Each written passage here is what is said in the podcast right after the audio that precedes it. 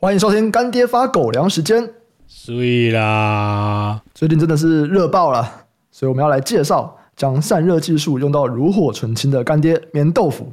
这是他们要主打的啊，是在炎炎夏日还有秋高气爽都非常合适的棉豆腐凉感组合——豆腐冰棒 Plus 豆腐冰沙。现在市面上有很多凉感产品嘛，眠豆腐的凉感系列具有高热传导率还有散热速度快的特性，所以凉感效果都非常好。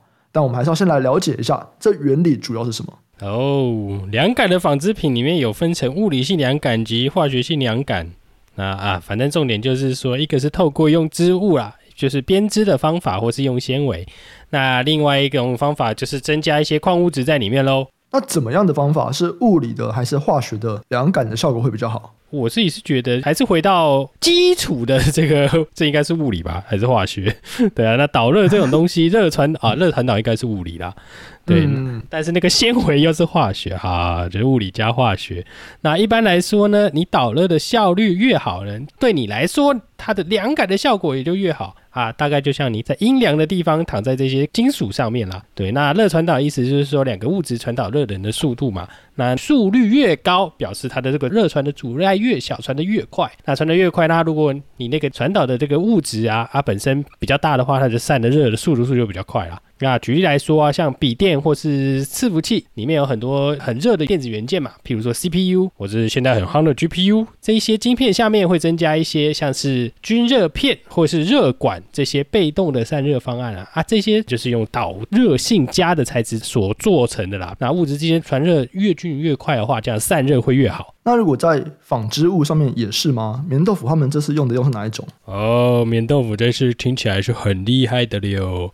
他们这一次啊，采用的是日本东洋 Toyobo 高机能聚乙烯纤维啦。那这种纤维是将高分子聚乙烯做超延展，改变它的分子结构，做到每个分子之间是顺向排列组合，所以就像一条高速公路一样，快速的传导热源，有快速的散热。如果你是用其他的纤维，譬如说布、棉，对，布是不同的织法嘛。那棉这个聚酯纤维分子排列如果不整齐，即便是依靠特殊的编织方法，或是添加矿物质以降低分子间的空隙，仍然比不过我们豆腐冰沙用的高机能聚乙烯纤维哦。这边有个数据给大家参考啊，Qmax 它是一个全球在衡量凉感布料的一个指标。那目前啊，台湾是规定超过零点一四才可以宣称凉感。那这是棉豆腐的豆腐冰沙。它的数值高达零点三九三，那目前市面上绝大多数的凉感产品 Qmax 大概都是到零点一四到零点一八中间。那明豆腐还没有实测，在一定的条件下，豆腐冰沙的导热效率比不锈钢还要高。那我个人实测好不好？自己睡了一个多月，躺在豆腐冰沙上，因为导热的效率蛮好的，很快就把我这个热能给传导走了。简单的说，就是很凉啦。所以只要翻一翻啊，你翻一翻身嘛，那一般的床单它就是会很热嘛，对不对？它就很很快的把它这个热散掉了。所以我我是觉得再搭配这个冷气，哎，真的是蛮凉的，睡得很舒服啊，因为我怕热啊。嗯，而且它床单的材质就像刚刚讲的嘛，它不是棉也不是布，是纱，所以有种柔滑的丝绸感。啊，搭配这种冰冰凉凉的这种感觉触觉啊，其实真的蛮爽的。诶、欸，我觉得我的小孩蛮识货的，因为他们都是用棉的嘛，嗯，他们现在都在我房上睡啊，睡着了以后我再把它搬回去啊，他们算是懂啊，懂得凉。啊、那除了像这个豆腐冰沙以外，他们另外还有一个抱枕叫豆腐冰棒，这个你觉得怎么样？诶、欸，我觉得我的用法虽然好像不是很正确啊，嗯，因为我把它当成枕头来用，因为我觉得头。躺一个冰冰的东西蛮爽的，对，但它本质上是一个抱枕，它很松软，高度刚好。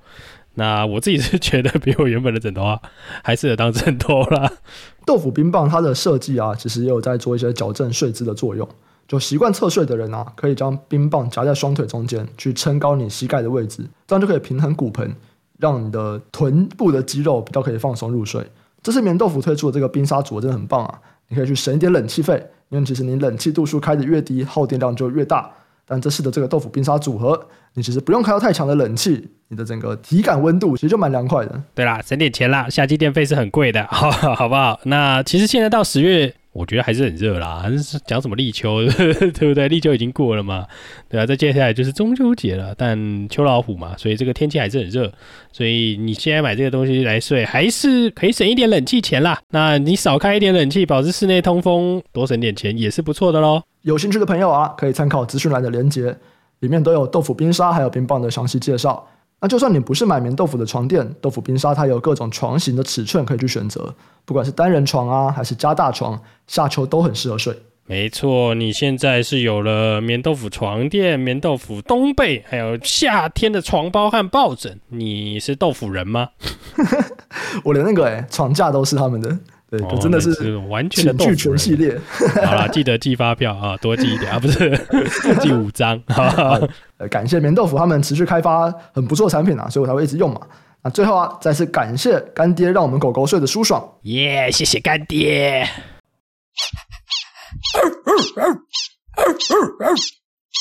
欢迎收听财报狗 Podcast，我是主持人威宇，在我旁边的是投资总监 Sky。Hello，大家好。我们今天是远端路啊，听说你确诊了啊？好啦，一天就好啦，根本就不会怎么样，好不好？一天就好了？对啊，真假的？啊，你有快筛就转阴了？好是还没快筛，但我完全没症状哎。哦，真的哦？对啊，人说什么喉咙会很痛？没有啊，嗯，头很痛。那你是第一次吗？没有。对啊，第一次啊。哦，然后你一天就完全没症状？之前有都没有人，没有，我感冒很少在看医生的啦。还是因为我想说啊，明天要去法说会，还是去看一下医生好了。他说啊，你中了？我说哦，是哦，嗯嗯。啊，那叫研究员去听法说会这样。啊，没有，我没去啦，然后就随便吃个药起来就哎、欸、好了，感没什么感觉啊。哦，太屌了吧！我真的没什么感觉，我说真的，差点就喝酒啊，不是。我说太无聊了啊，太棒了，小孩子啊，好像很危险。你们先去别的地方哦，好快乐哦！哎，对啊，这样子你小孩你们一样会接触吗？不会啊，我就赶快叫他去保姆那边啊，所以我现在很爽哎，哦，我现在很快乐哦，难得的自由感。哎，对啊，哦，好喜欢生病。好，今天我们要来聊第一个主题啊，是这个广达跟红海的 AI 之争。最近这个 AI 回档嘛，大家说变 BI 了，没有啊？其实广达不是今天又要站上高点了吗？我们录的时间是八月十六号，今天又不是要站上高点了。那我们先来从几个台厂啊 AI 伺服器重要的法说来看一下现在的一些状况。那第一个就市场现在有在传嘛，纬创部分的单被红海吃掉了。那我们就来看一下相关他们这些代工厂法说会大概讲了什么了。红海法说会，它其实在现在它主要就是在讲说他们的市占率很高嘛，对，他说市占率超过七成诶，哇，这很高诶。对，然后他说他自己好棒棒。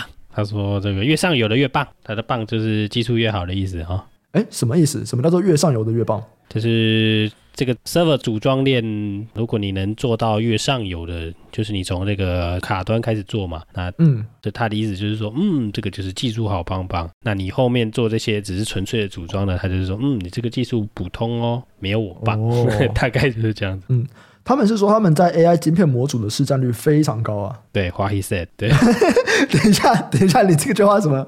里面话中有话哦。没有啊，如果你没有其他资讯啊，那你就只能相信他。他的的确是高的嘛，对不对？嗯。因为有一些卡端的，的确是他那个叫什么红白 红什么的名字忘记了，但他是他的子公司做的，嗯，没有错。对，所以这个他的确市占率很高。但现在我们在讲的这两家市占率都是高的哦，在特定的东西上，你说广达跟红海。没有，是纬创跟红海啊。广达是比较偏组装，哦、它市占率高。嗯、在 CSP 它应该有五成，就公开资料显示了，法说会或者是说报告人家估的。那广达他们，因为广达现在其实也是一个在炒 AI 伺服器的时候都会有这个嘛，它是一个很代表的公司。是，那他们当然法说会就是继续要讲说，哇，AI 伺服器好棒棒，需求很强劲啊。他将二零二三的伺服器收入直接上调到双位数成长，然后他也说他不担心任何 GPU 的供应。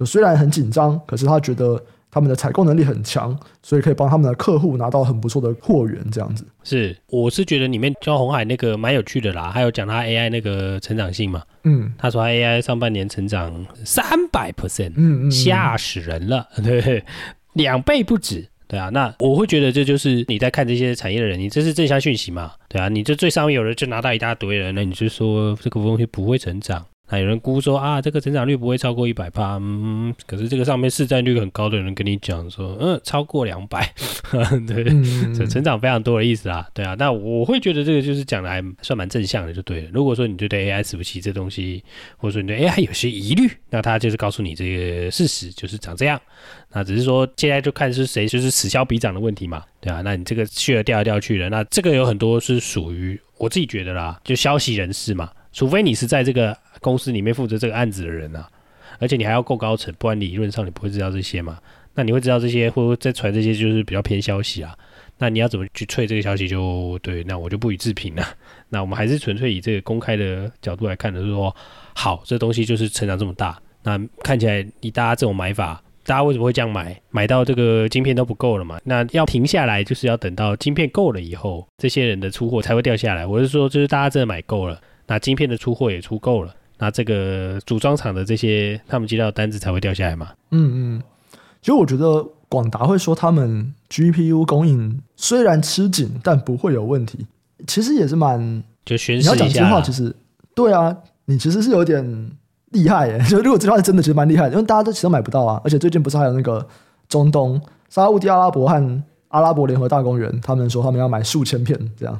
对啊，那因为那个买不到是那个谁 c o r w i v e s 吧？他讲的嘛，他说啊，起码到年底东北博啊，不止这个，我忘记是哪一场，好像是是 AIGC 生成者年会，是不是？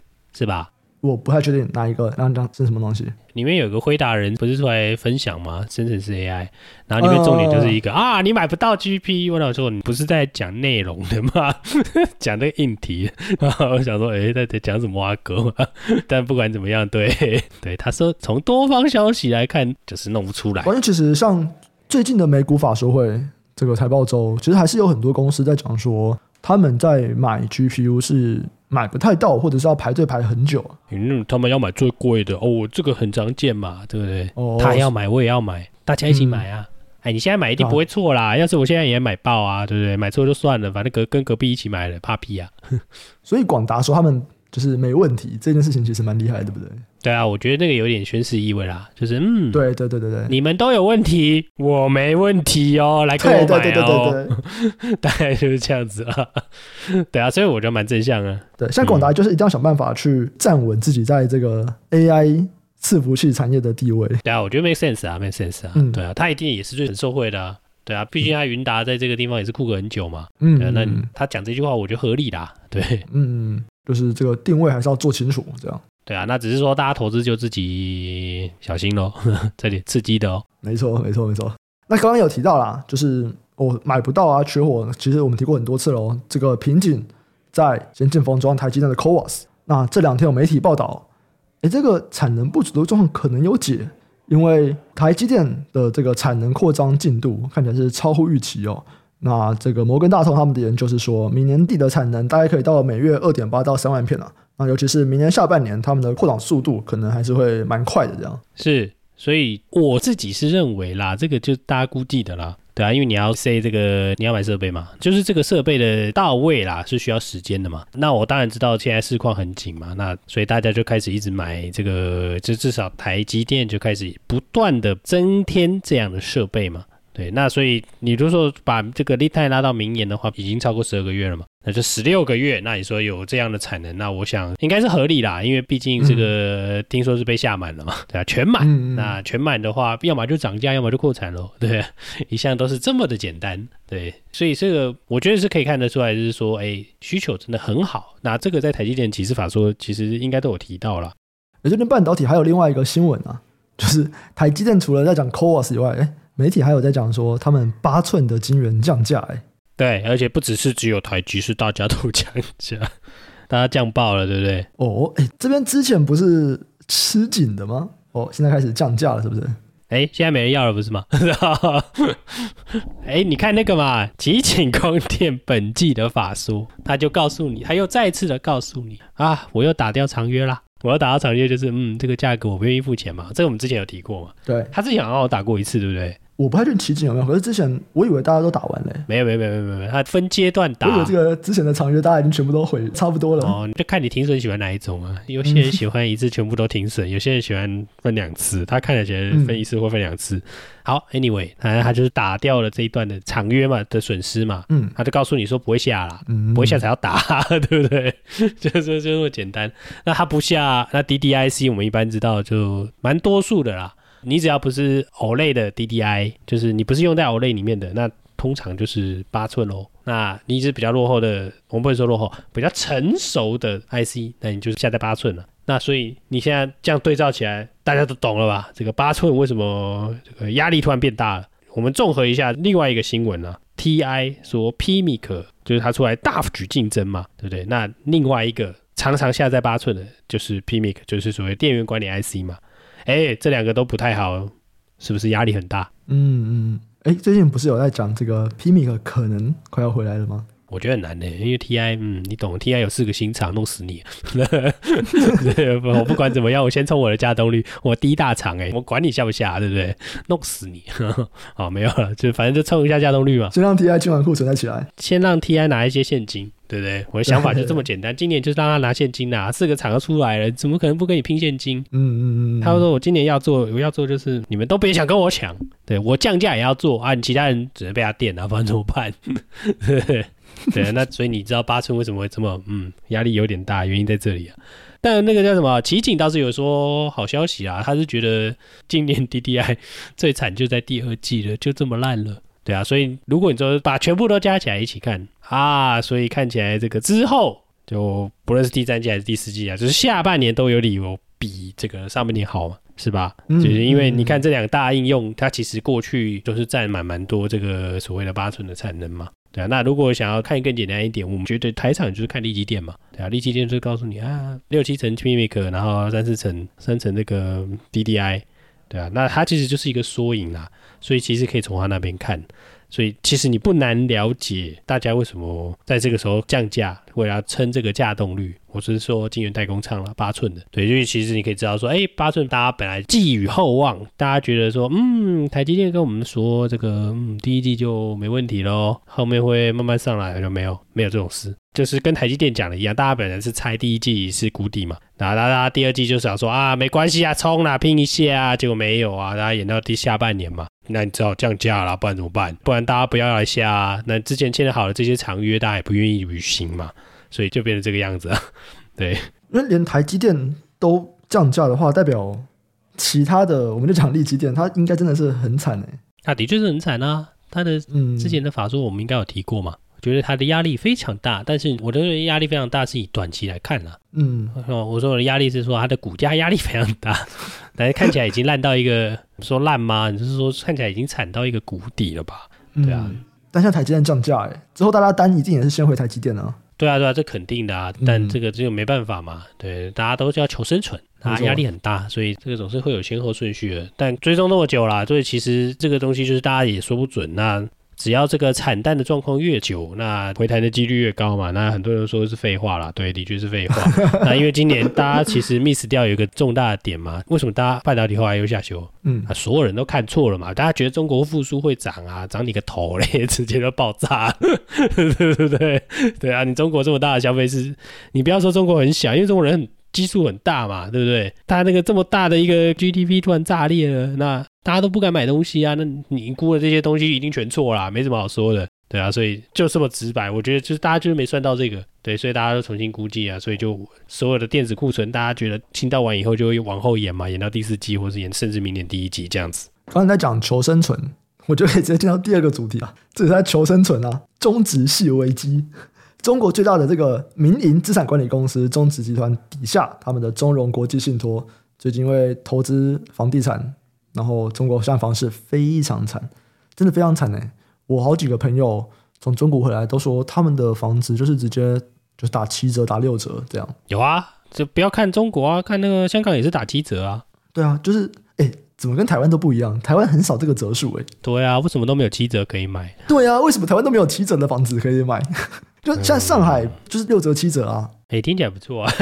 对啊，对啊，对啊，为什么台湾都没有？我就想说，就台湾有什么时候跌超过两成吗？我们都不要讲三成了，有什么时候跌超过两成或者跌快两成吗？这不都很少啊？上次都不知道什么时候了。有，但你应该没机会买。上一次是 SARS 吗？那个啊，COVID nineteen 啊？疫情的时候有吗？两成有吗？啊，疫情好像没啊，不，不好意思，更正一下。嗯，那个叫 SARS 吧？不是 SARS，SARS 太久了，SARS 是一路跌哦，不是几，零八年是急跌啊。哦，OK，零八年的时候，零八年第二季应该是往下直接插到地上去，然后第三季如果你没有买，第四季就拉起来了。所以在十五年前，你曾经有三个月的时间可以买。对，没错，你有三个月暴赚的机会，你没有，因为你没钱，因为你害怕，好吧？因为那是在十五年前的事情。对啊，我觉得进入二零一零年之后，嗯，哎、欸，我真的没有印象，哎，比较少。对啊，就是在我开始出社会以后。但我真的是没有听过，就是台湾的房市，你说跌两成，就是都没有啊。那中国这次跌到，因为我听到的我朋友的他们的东西，就是大概就是打七折、打六折这样子。那我不知道它平均大概是多少。哎、欸，他们过去也没有这样跌啊，有一次而已啊。嗯，一五年那一次吧，一五年那一次跌蛮多的。中国最近的爆炸，其实这个已经从之前恒大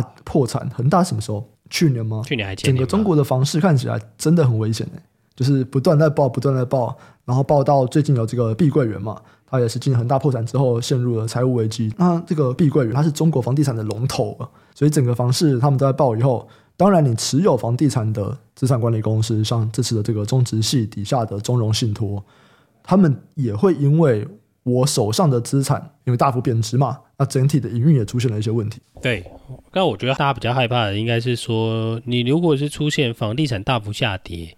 就理论上说啊，这个房子跌了嘛，大家应该要安居乐业喽，爽喽，来买一下房子喽。啊，你不是以前没有上车，现在赶快上车啊，对不对？哎，大家都讲这种屁话，对不对？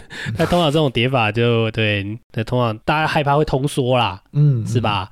你如果贷款买了一间房子，靠，现在妈妈跌三成，是要死了，你受得了？对不对？受不了啊，对啊，你就会觉得说，靠，怎么办？我怎么敢消费？对不对？东西也不敢买啦，我们就只好等这个降价再买啊，对啊，什么东西都会降价嘛，我房子都打七折再卖了，对不对？那其他东西应该打个八折九折吧，对啊，就很害怕会出现这样状况嘛。那现在看起来是，如果我们从比较不好的 scenario，就是比较严重的 scenario 来看的话，它的确看起来有可能会是这样哦。所以我觉得这个东西要持续观察，就是这种有点像金融商品的东西。那为什么我会说它有点像金融商品？因为如果它只是房地产本身这件事情好了，那它可能影响的是房地产产业嘛。但如果你是房地产产业，那把它把这一包它在包成的金融商品再散出去，对，那就会有更大的杠杆嘛。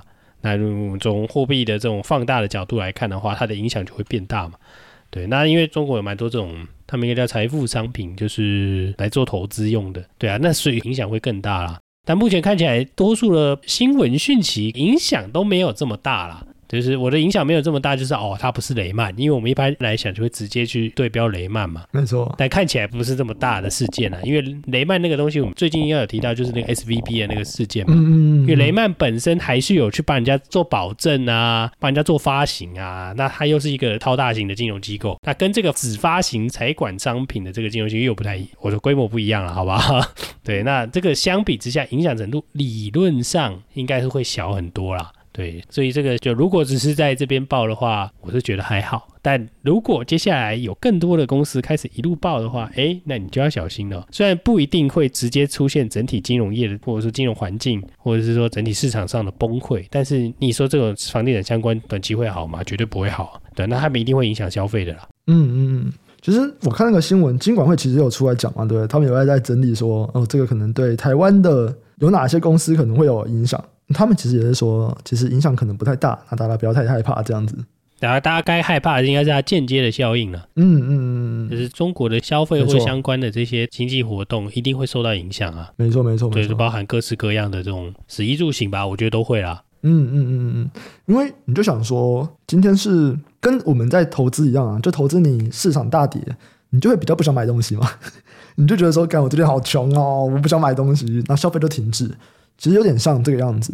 那我们现在的经济其实非常的在，那台湾也是，全球也是，非常的在期待中国什么时候开始买手机，中国的手机市场什么时候复苏。可你说现在，你看大家的这个房地产大跌，诶，这个你一跌，你就是我们讲台币的话，你就是几百万，你就少了几百万，感觉起来了，你的身价就少了几百万。你还会很想要去花钱买比较高单价的商品吗？这可能会比较难。所以在中国的经济这边，你要其他复苏，可能就要更久一点点。哎、欸，不是啊，你现在其他买手机，他不要卖手机就好了，吓死人了，对不对？手机不会卖吧就变二手机啊，二手机哪里来的？就是这样卖出来的啊，对啊，没有到这么惨吧？有，不可能我是缺钱然后卖手机吧？不然拿来三点五亿只，对不对？三点五亿只哪里来的？三点五亿只真的是有点多啦。对啊，你房地产这个东西可怕的是说它有财富效果啦。嗯，对，因为它房地产的财富效果其实很大哦。因为就过去有一些统计嘛，就是你可能占个全球 GDP 的八趴到十趴之间，对啊，那这个强度是会比这种各种循环还要强的哦。这个大家要自己小心了，因为如果通常房地产走往下的时候，那一波修正会很大，就是消费的修正或者是这些呃经济的修正会是比较大的。或者比较大的修正了，所以我们自己猜啦，就是哎、欸，对，就总是会做点 do something 就对了，就是中国政府了，嗯嗯嗯，对，所以这个东西可能也是大家值得观察的吧，因为今年大家没有人看对嘛，大家中国人没有人看对啊，对啊如果看对，所有人手机不会估往上啊，对，对对对，这个也是一个，蛮有趣的。其实大家也没有觉得今天一天晚上嘛，大家就是很希望啦，很希望可以有一个 U 转或什么的，哎，完全还没看到啊。对，大家看到中国这个状况就觉得，嗯，炸喽！前几天还盖牌嘛，昨天还前天，有一些东西没有公布。哦、对，中国直接不公布它的数字啊，这个也是史上第一次不公布啊。对，对啊，所以你就懂了啦，比公布还公布还要解读，太辛苦了。不公布哎，不用解读，直接嗯，懂的都懂，懂的都懂。我们不说，哎，我们大家知道就好了。哎，对，就是这么。但就是总而言之啦，还是回过头来关注它后续的效应。对啊，因为它连环爆的话，会就是真的是会影响实体经济的一些脉动复苏。对啊，复苏是一定会影响，消费力道其实都会大减啊。对对对，所以这个是值得大家去持续的关注啦。对啊，当然不要只受到新闻资讯呢，因为其实你就后续就会看到，我猜到后续就会看到他们什么人行啊，就开始什么放松贷款啊、降息降准啊，出现这样嘛。然后中央呢，可能要做的事情就是哦，反正在这种时候就是基建嘛，你先放钱再基建，嗯、对，就是这样。嗯这种东西，而且在中国，中国也不一定靠基建，那中国可以直接是计划经济直接下去。哎，我们要来，那也就是基建冲什么东西？对啊，那是基建啊，它五年计划就是基建啊。一般基建不会讲这个吧？不会说，哎，我们要来基建冲半导体，这通常不会这样子讲基建吧？没有啦，我觉得那就是基建啦，那个每个地方都嘛有，拜登也会说啊。嗯，对，他们会把它算在基建里面吗？基建不是应该要更基础设施东西吗？是基础设施啊，那个基建里面都嘛都是。铁路啊，公路啊那些的，对啊对啊对啊，铁道啊之类的啊，对啊，五年计划很多是这个啊，他就把你包进五年计划里面呢。没有说像半导体这个啊，中国比较是说我们要来冲这个啊，我们要来冲比较先进的制程，我们要来冲什么？有没有？这个中国可以靠这种方法来去加速他们的经济复苏。哦，是是是啊，不过他们那个都放在他们的五年计划里面了，所以就看你要怎么解读这件事啊。嗯嗯嗯嗯，没问题。哎，最近你不是还有在分享一张图？就是那个各种风电啊、太阳能啊，跟石化燃料他们发电的这个成本啊，对啊，对啊，对啊，这个其实也有趣，我不知道大家有没有都看过就对了。那这个是来自于 International Renewable Energy Agency（IRENA） 啦，啊，它每年都会有啦，大家可以去看那个 Renewable Power Generation Cost。然后每一年都会出一个新的，就是一七、一八、一九、二零、二一、二二年还没看到，不好意思哦。对但反正重点就是说，哎，这个发电的成本是大幅下滑啦。对啊，那因为我分享这个，就是因为我们之前在聊嘛，大家不是最近在干给我台电，为什么要花很多钱去买绿电吗？对啊，嗯、那我们就举出一些小小的事证，是觉得，嗯，其实前面真的要补贴啦，对，因为前面离那个石油发电的 range 太高了啦，太远了啦。对，所以在那之前，你必须要鼓励大家去投入啊。但当你降到比石油还低，就是这个就叫市电同价嘛。